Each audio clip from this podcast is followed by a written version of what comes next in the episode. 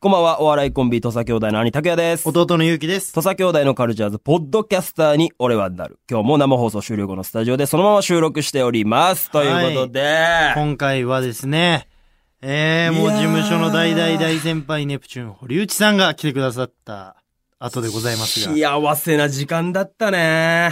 もうお兄ちゃんはちょっっと、とやばかったんじゃないやばかったわ。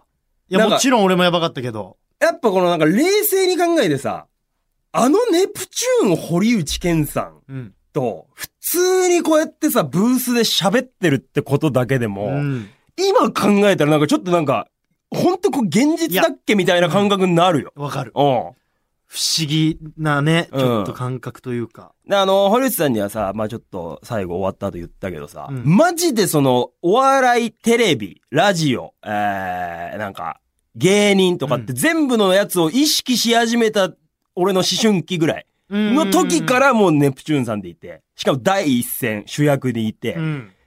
そのかっこいいな芸人でと思う象徴が俺はネプチューンさんだったの。うん。で、もちろんその後にさ、クリームシチューさんとかさ、M1 が始まってとか出てくるけど、やっぱきっかけ、一番最初にそういうの見始めたきっかけはネプチューンさんだったからもキラキラしてるよな、やっう、ぱあの世代の。そうなんだよ、本当に。先輩たちってそう。よどみがねえんだような。ん。スタね。ー。ああ。かっけんだよな。ちょっとなんやっか、涙を。うん、溜めているいらっしゃる場面もありましたもんね。だから二度ほどちょっと涙がもう、そわかの、るなんていうんですかね、頬をこう伝う可能性がある瞬間ありました。俺もそれ見、うんその涙を溜めてるお兄ちゃん見てちょっとうるっときたうーね。んいや、ちょっとやっぱね、俺本放送ね、ぜひ聞いてない方、うんまあ聞いてない方いらっしゃらないと思いますけど、ぜひちょっとね、タイムフリーで聞いてほしいんですけど、やっぱ最後の最後に、こう、堀内さんがおっしゃったね。こう、芸能界、やっぱ孤独と対することがあると。でもそういう時にやっぱこういう仲間がね、こういるっていう、味方がいるってのはいいぞみたいな言われた瞬間、ちょっとやばかったね。確かにね。うんもう一周あの話されたらもう確実にもう滴れてた。ああ。だから先週がさ、うんロッチさんで、そうそう。なんかこの、この1、2週でうん。問題提起と解決がいや、そうだなできた感じがしでないきたわ、マジで。先週は土佐兄弟どうしてったらいいっすかなんつってさ。うん。で、ポッドキャストでも、うんやっぱ俺らなんかまだ自分たちを乗りこなせてねえなみたいな話をしたんですでよね、こう確だ、あかあだってさ、ちそょうそうそうっそうと軽いね。、うん。なんかどこ、うしてったらいういかね言い合いじゃないけどうさ、ん。あったけど。なんか、ちょっともやもやしたうん。感じでそうだね。帰ってうさ、ん。で、今週またこうやってうん。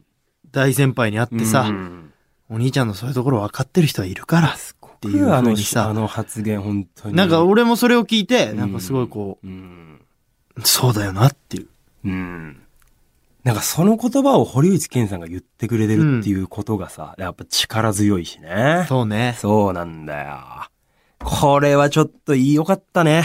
いや、マジで頑張る、頑張ろうって思うよね。やっぱ本当ガソリンになるというかああね。もうあとは燃やしていくことですよね。いやいや、すごい良かったぜ。いやー、ちょっとこれマジでなんかほんとなん、なんつうのかな。良かったぜっていう言葉だよね。良かった ぜ。今日まとめるとしたら。うん俺だからこれちょっと最高の2年目突入になったんじゃないこのいや3週本当で。ね。一週、丸1周年の日がだから、拓也さんの誕生誕日があ生っ日て。でパパラビーズ来てくれて、てくれてでもそもう次の週がロッチさんでしょ次の週、一周挟んでんのか一周挟んで挟んでロッチさん来てもらって、ロッチさん来てくださって、一緒にいろいろ考えて堀内さん来てくもらだっさって。うん。いいよ、これは。いや、本当にね、年末に向かっていい感じになってきてんじゃないやっぱ、ロッチさんも、堀内さんもうん、口を揃えておっしゃってたのは、うんラジオいいな、お前ら。いやー、そうなんだうらや、俺らのよ。何か一つでも羨ましがってくださるっていう。うん。ね。で、このうんラジオを羨ましがってくださるっていうのは嬉しいよね。しきりに言ってたもんね。うん俺らもや、まだやってればよかったなって。言ってたね。堀内さん堀内さんね。止まってる時時にうん。、あお曲中とかにさ、あ。いや、俺たちもこういうのやれて、いや、まだ未だにやってればなーって。ああ。本当こうやって喋るだけ楽しいんだよなーって言ってたもんね。いや、これは本当に、うん。で、大切コにカドさんは、うんさ、あの、このラジオを大切にすべきだぞそういうことちゃうとって言ってたから。大切に、やっていこやっていきましょう。いい言葉をいただいたよ。う。いや、この2週でなんかちょっと、うん何にもしてないけど、俺らうんは話を聞いてただけだけど、まあね。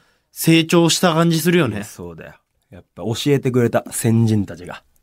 道を切り開いたら先輩たちが教えてくれたな。教えてくれるんだよ。常にこう前にいるから。うん確かに。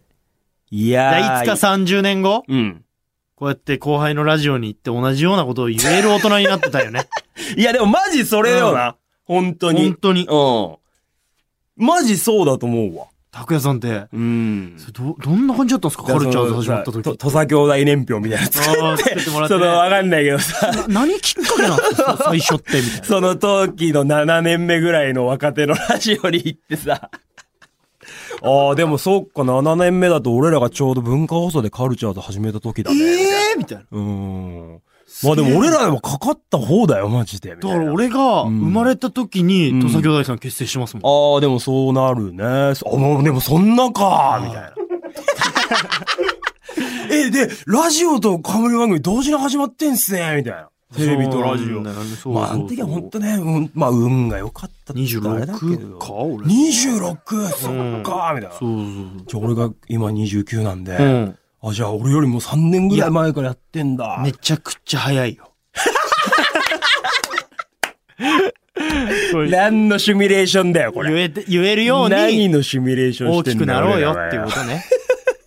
いや、でもそうだな。やっぱホリケンさんみたいな、うんああいう先輩になっていきたいよ。あんな物腰柔らかいいない大先輩いないからでね。しかもマジで、スーパースターでしょ。そう。うん。神だから。そう。それがやっぱすごい。ただただ、あの、歴が長いわけじゃなくて、もうトップで、ネプってついてる番組何個もやってきて。すげうえ。ん。で、最後の最後アクリルバーンって倒してくんだから。あれがやっぱ堀内健。ああいうのもやってくるから。そうですうよねん。オープニングでさ、いきなりコントぶっ込んできたりとかさ。いやー、なんでも、か、ああいうのは結局見たいじゃないですか。ネプチューンさんって。こう、堀内さんのああいう暴れ。いや、本う当よ。ん。でも思ってるより、こう、なんかいい意味で、うん。期待を裏切ってくださったとかさ。いやそうそうそうの、すごく真面目に、うん。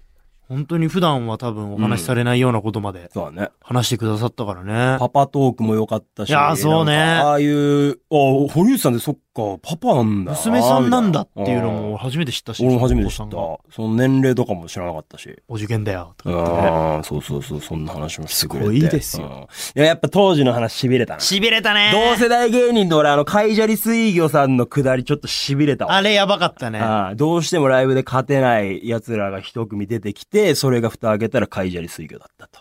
現クリームシチューです。で、そんな二人があなたのツッコミにうん。楽しがってくれてるっていうのがすごいことよ。たまんねえな、マジで。有田さんと堀内さん が。たまんねえよ。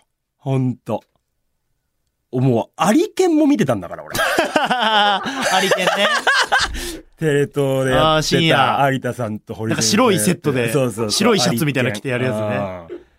エビスさんにタメ口聞いてみようみたいな企画やったりとかして さ、めっちゃおもろかったんだけど、そのアリケンの収録の話を有田さんとかがラジオでして、あんだけね、めちゃくちゃ楽しい企画やったのに、なんか視聴率が0.9%でした、みたいな、なんかそういうのを、なんか裏話みたいなのしてたりとか、そんなもうかじりついて聞いてたからさ。すごいなあなんかあ楽のしいよ時のお笑い少年がね、あこうやって。そう、一緒にこうやって仕事できてんのは嬉しいっすよ。一応ね、だから僕らにもこはのいメールが来てくるんですよ。メール来てる。はい、ラジオネあー本ム。編ではね、はい紹介できなかった。えー、ラジオネーム、常人改めおちんちん。久々になんかそのおちんちんっていうのがね。お兄さん、弟さん、M13 回戦進出おめでとうございます。あー、ありがとうございます。今僕は180センチ64キロの標準体重です。しかし最近チョコレートが止まりません。こうして話しているうちにも2個3個。土佐兄弟が M1 決勝進出したらチョコレートはやめます。僕の輝かしい未来のためにお願い します。こういうね、メールがね、来てますね。まあまあまあ、そう別に嬉しいけどさ。 M1 も、だから3回戦に進出ということで、常人ありがとうございます。チョコはね、別に俺らのあれ関係なく、君の意思でやめれるはずなんで。全然関係ない。うん本当に。うん。まあ、別にそれが俺らの頑張る活力になるかでっもて言痩ったらせねすぎだしね。あと180センチで64キだからロ。ほぼ俺と身長同じぐらいで、俺と体重20キロ差ぐらいあるから。チョコ食べた方がいいよ。うん。70代には持ってった方がいチいんョじコゃない食べな。関係なく俺らのうん。うん。戦績に関係なそうく。だねうん全然食べてっていいと思う、こっから。M1 ですよ。ね。頑張りましょうよ。 3回戦。 3回戦は多分11月2日。 2日かなでしょうねああちょっとここもね、いい乗り越えていき残まししょうて。準々。順々行きそまししょてう。準決。はい。で、もう年末決勝。年末決あ勝。。と4つ ?1、2、3つ勝てば決勝ですかあと。あと3つ勝てばあと3つ。あと3舞台で決勝に行けるといきますかいうことですから。だから、あのー年末にさ、すごいことが起きますみたいなそうよのが来てて、ドラマがっていうのがみんなさ、そのさ、あー、あー、その年末すごいことが起こるっていうのはドラマかっていうこと言ってたけど、実はあれ、ドラマって年明けです年始なのよね。年始ですからだから年末違うことですごいことが起きるんじゃないかなという。